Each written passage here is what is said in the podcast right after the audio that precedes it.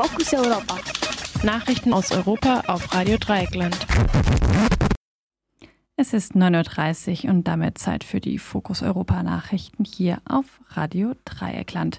Zunächst der Überblick.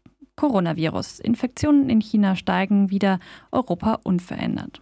Saudi-Arabien und Russland einigen sich auf eine Reduktion der Ölförderung. Keine Rettungsmaßnahmen für Geflüchtete im Mittelmeer. Und nun zu den Themen im Einzelnen. Während sich die Ausbreitung des Coronavirus in Westeuropa zu verlangsamen scheint, steigen in China die Infektionszahlen wieder.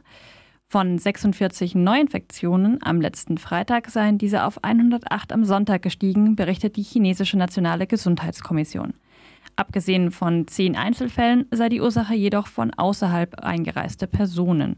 Erst am 8. April war die Quarantäne in Wuhan und damit die letzte Quarantäne in der Provinz Hubei aufgehoben worden.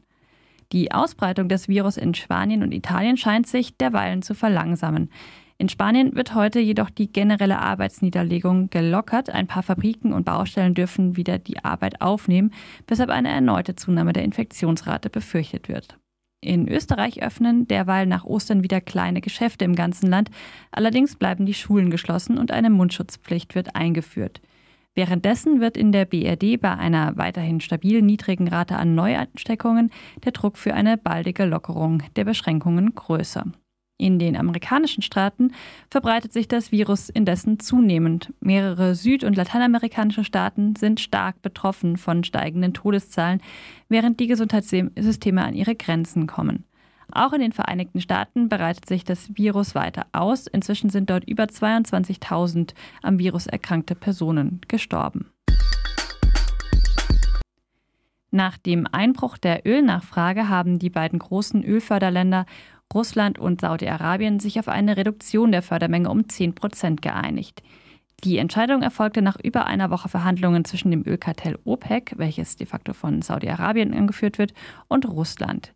Zuvor gab es zwischen der OPEC und Russland eine dreijährige Partnerschaft. Diese hatte Russland aufgekündigt, weil das Land im Zuge der Corona-Krise zunächst nicht die Produktion reduziert hatte. Die Auseinandersetzung über die Fördermengen führte zusammen mit dem reduzierten Verbrauch im Zuge der staatlichen Ausgangs- und Reisebeschränkungen zu einem Preissturz. Der Ölpreis war zuletzt auf 28 Dollar pro Fass gesunken, der niedrigste Stand seit 18 Jahren.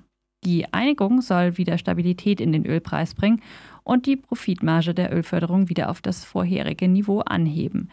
Währenddessen wird eine globale Reduktion von, von Kohlenstoffemissionen in Höhe von 2,5 Milliarden Tonnen für 2020 erwartet.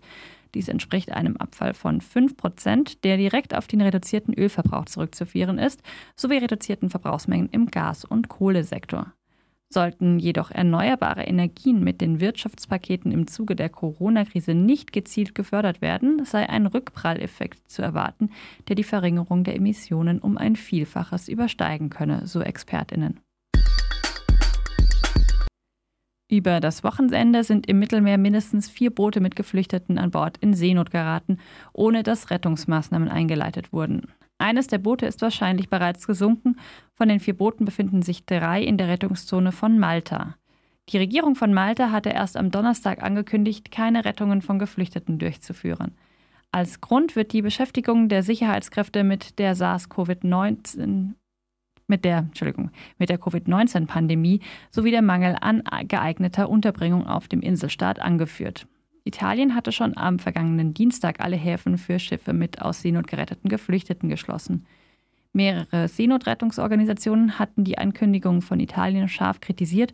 So heißt es in einer gemeinsamen Erklärung von Sea-Watch, Ärzte ohne Grenzen, SOS Mediterranee und Open Arms, dass die Pandemie in Italien nicht Grund sein dürfe, jenen Hilfe zu verwehren, die nicht Gefahr laufen, in einem Intensivbett zu ersticken, sondern zu ertrinken.